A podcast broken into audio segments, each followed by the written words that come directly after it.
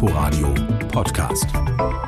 Hallo und herzlich willkommen zu Unterwegs. Im Studio begrüßt Sie Tina Witte.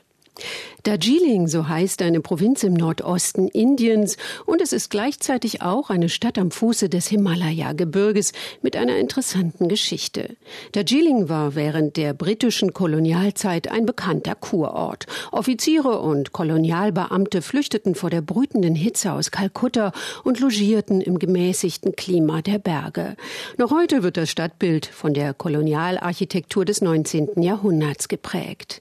Darjeeling ist ein sehr lebhafter Ort mit Blick auf den Kangchenjunga, den drittgrößten Berg der Welt. Natürlich ist die Stadt auch bekannt durch den gleichnamigen Tee, der dort angebaut wird. Und sie ist auch ein Paradies für Orchideen und Rhododendron-Liebhaber und für Jogger.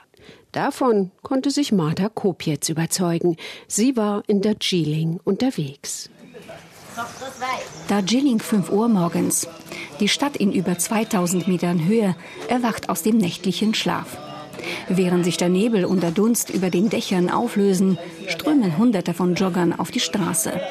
Die meisten laufen zu dem berühmten Tiger Hill, einem Aussichtspunkt auf den dritthöchsten Berg der Erde, Kanchenjunga. Streckeübungen vor den schneebedeckten Gipfeln dieses 8000er Massivs empfinden viele als eine Seelenmassage. Ich treibe Sport jeden Morgen. Bereits als die Briten hier waren, mochte jeder diesen Platz. Es gibt viele Schaulustige, Hindu, Buddhisten, die die Bergspitzen sehen wollen. Das Joggen um diese Zeit an einem so ruhigen Ort beruhigt den Geist und ist extrem gesund. Walk around is very nice, peaceful and quiet, good health. Zur selben Zeit schnüffeln unzählige Hunde nach Essensresten, die am Straßenrand liegen. Konkurrenz bekommen sie von den Affen. Sie machen, was sie wollen, erzählt die Pendra Sunar vom WWF India. Beklauen sogar die Touristen. Besonders wenn jemand mit Keksen auf der Straße läuft. Uh, Wir haben Affen überall. Wir Hindu glauben an Hanuman, den Affengott. Deshalb werden die Affen bei uns nicht getötet, eher ignoriert, obwohl sie sich unglaublich vermehren. Ein morgendlicher Gang zum Mahakal-Tempel ist für viele Stadtbewohner ein Muss. Auch hier hat der Hanuman seinen angestammten Platz. Zwischen heiliger Kuh, der man die Wünsche ins Ohr flüstert, tibetischen Gebetsmühlen und bunten Fähnchen mit Gebeten. Wer hier reinkommt, egal ob Hindus, Buddhisten oder Christen, wird gesegnet, um voller Kraft in den Tag zu starten, in einer Stadt, wo 120.000 Menschen leben.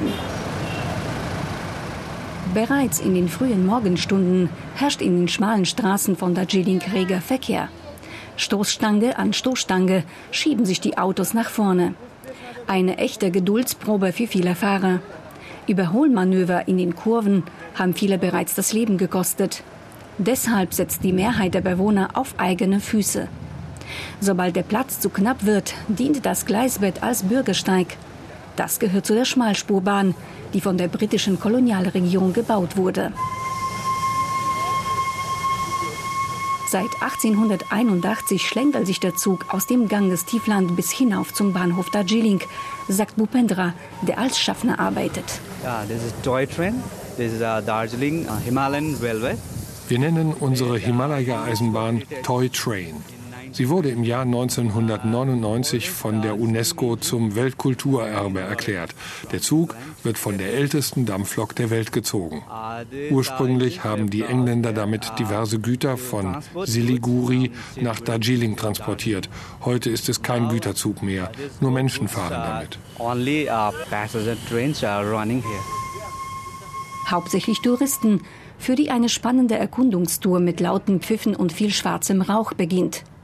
Bei dieser Ruckelpartie präsentiert sich Darjeeling als eine quirlige, dicht besiedelte Stadt mit vielen einfachen Behausungen. Immer wieder tauchen zwischen dem grauen Beton, Holz oder Wellblech echte Perlen auf. Diese Schönheiten im Kolonialstil gehörten den früheren Kolonialherren. Sie haben die westbengalische Provinz Darjeeling in das Teeparadies verwandelt. Das Kabelgestrüpp und die Betonlandschaft verschwinden an einem Gedenkpark, der mit deutscher Hilfe errichtet wurde, erklärt Katrin Gassert von der Teekampagne. Seit über 30 Jahren verkauft das Potsdamer Unternehmen preisgünstigen Darjeeling-Tee in Großpackungen. Dabei engagiert es sich stark in Sachen Nachhaltigkeit. Wer als Tourist nach Darjeeling kommt und eine Fahrt mit dem berühmten Toy Train macht und von Darjeeling nach Guben fährt, der passiert eine berühmte Schleife, die heißt Batasia Loop. Und äh, da ist ein Schaugarten angelegt von unserem Projekt. Da stehen auch ein paar Bäume, da gibt es Vermicomposting zu bestaunen und medizinische Heilpflanzen, die in dieser Region beheimatet sind. Wegen des Teeanbaus hat man in der Region rund um Darjeeling viele Wälder abgeholzt. Seit den 90er Jahren versucht man, diesen negativen Trend rückgängig zu machen mit Baumpflanzaktionen, an denen die Teekampagne beteiligt ist. Bis heute wurden ca. 240 Hektar Land wieder aufgeforstet und zahlreiche Baumschulen errichtet, damit gefährliche Erdrutsche verhindert werden. Es passiert aber viel mehr vor Ort. Neben der Wiederaufforstung gibt es jetzt noch zahlreiche andere Aktivitäten in diesem Nachhaltigkeitsprojekt, was ausschließlich wir finanzieren. Ähm, wir haben jetzt angefangen, Baumpatenschaften äh, auch unseren Kunden zu ermöglichen. Da vertrauen wir einfach auf die Expertise der Leute hier vor Ort vom WWF India als Organisationspartner. Die haben ja auch ein Projekt zum Beispiel, um Biobriketts herzustellen, dass man einfach nicht nur sagt, ihr dürft kein Brennholz schlagen oder ähm, Regenwasserauffangtechniken. Die wissen einfach ganz genau, wo der Schuh drückt. Ohne seinen Tee, der inzwischen in 78 Gärten wächst, wäre Darjeeling einfach undenkbar. Hauptsächlich handelt es sich um Sträucher, an deren Verbreitung ein britischer Sanitätsoffizier, Dr. Archibald Campbell, beteiligt war. 1841 fiel der Startschuss für die große Bepflanzungsaktion, bei der die Berghänge rund um die Stadt in eine grüne Landschaft verwandelt wurden. Das Teepflücken ist in Darjeeling meist Frauensache. Tu and a lautet die alte Regel, Gemeint sind damit zwei Blättchen und eine Blattknospe, die mit beiden Händen in Windeseile gepflückt werden. Bei Sonne und Regen im hüfthohen Gebüsch zu ernten, mit einer schweren Bambuskippe auf dem Rücken. Am Himalaya geht es immer noch auf die altmodische Art vonstatten, sagt die 30-jährige Ruita Taba.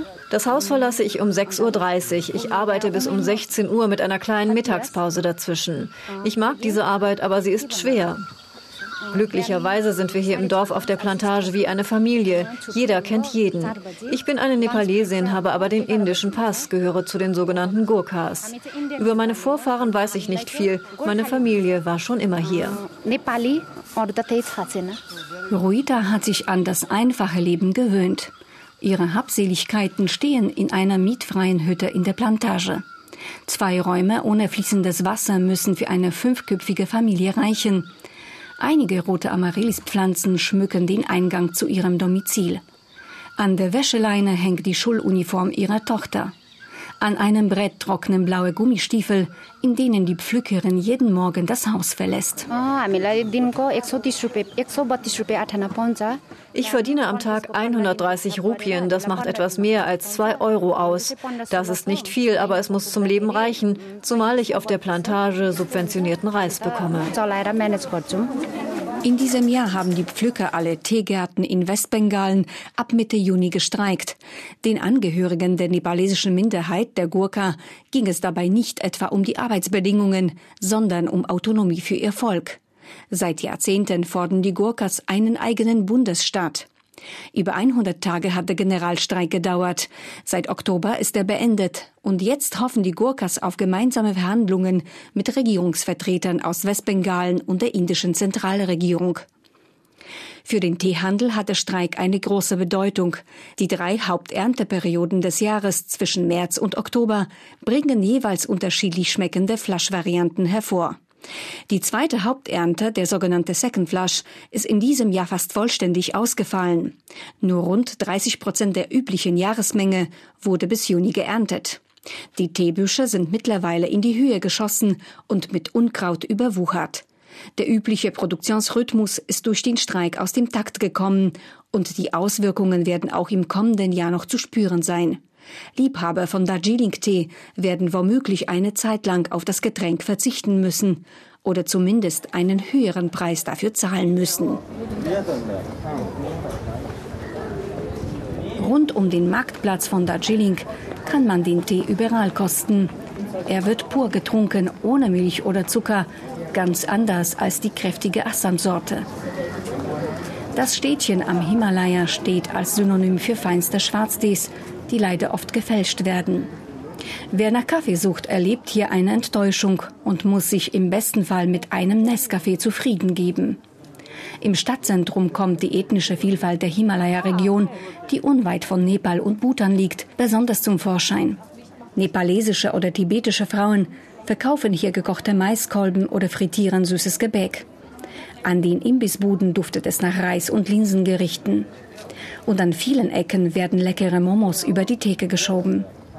Diese kulinarischen Spezialitäten mit Fleisch- oder Gemüsefüllung gibt es gleich in zwei Varianten, gekocht oder gebraten. Probieren muss man die Momos auch im Mayfair, einem Hotel mit vielen Butlern, warmen Handtüchern zur Erfrischung und dem Early Morning Tea Service.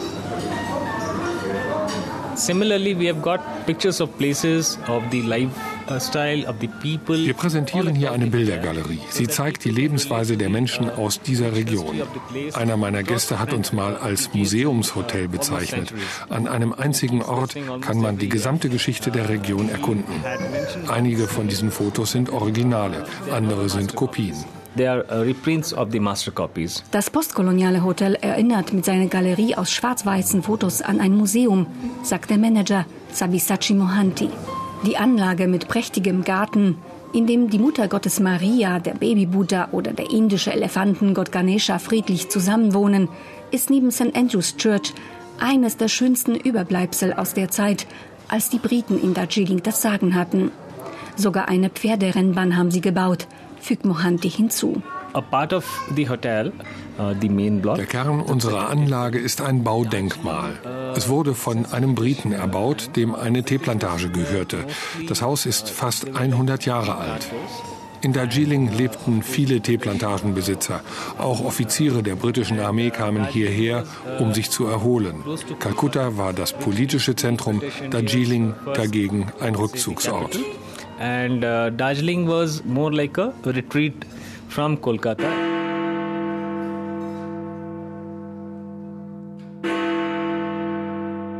Sogar mit dem gefakten Westminster-Schlag. Zur vollen Stunde erklingt er von einem Tonband am Rathaus von Darjeeling. An alte Zeiten erinnert auch das Oxford Bookstore, in dem sich die Bücher bis unter die Decke stapeln. Die einstige Sommerfrische der Engländer hat heute mit einer hohen Umweltverschmutzung zu kämpfen. Schuld daran sind nicht nur die vielen Autos, sondern auch Müllberge, sagt die Pendra Sunar vom WWF India.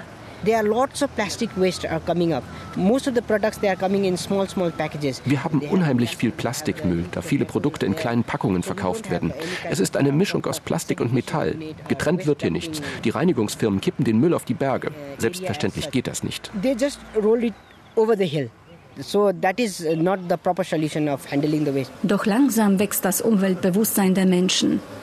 In Teegärten, die auf Bio umgestellt haben, wimmelt es von Insekten und bunt gefiederten Vögeln. Über 70 Rhododendron-Sorten wachsen in der Region, auch zahlreiche Orchideen. In der Nähe vom Zoo befindet sich das Aufzuchtzentrum für Schneeleoparden, Raubtiere mit grauem Fell und schwarzen Flecken, die nie brüllen. Die lukrative Pelzjagd hat die Bestände dieser Großkatze erheblich reduziert. Mit speziellen Auswilderungsprogrammen will man auch dem roten Panda oder dem Ameisenbär helfen die Pendra Suna. Pangolin gehört zu den Arten, die ernsthaft bedroht sind. Sein Wildfleisch gilt als Delikatesse. Seine Schuppen sind sehr wertvoll. Sie werden in der traditionellen chinesischen Medizin verwendet. Deshalb ist die Population dieser Tiere stark gesunken. Nach und nach erobern sich auch weitere Arten ihren alten Lebensraum zurück.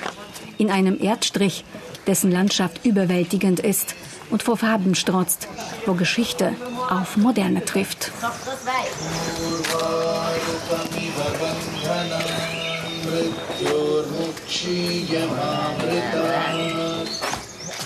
Marta Kopietz über ihre Reise nach Darjeeling. Mehr Informationen finden Sie online unter inforadio.de slash unterwegs. Danke fürs Zuhören und noch ein schönes Wochenende für Sie, wünscht Tina Witte. Inforadio Podcast.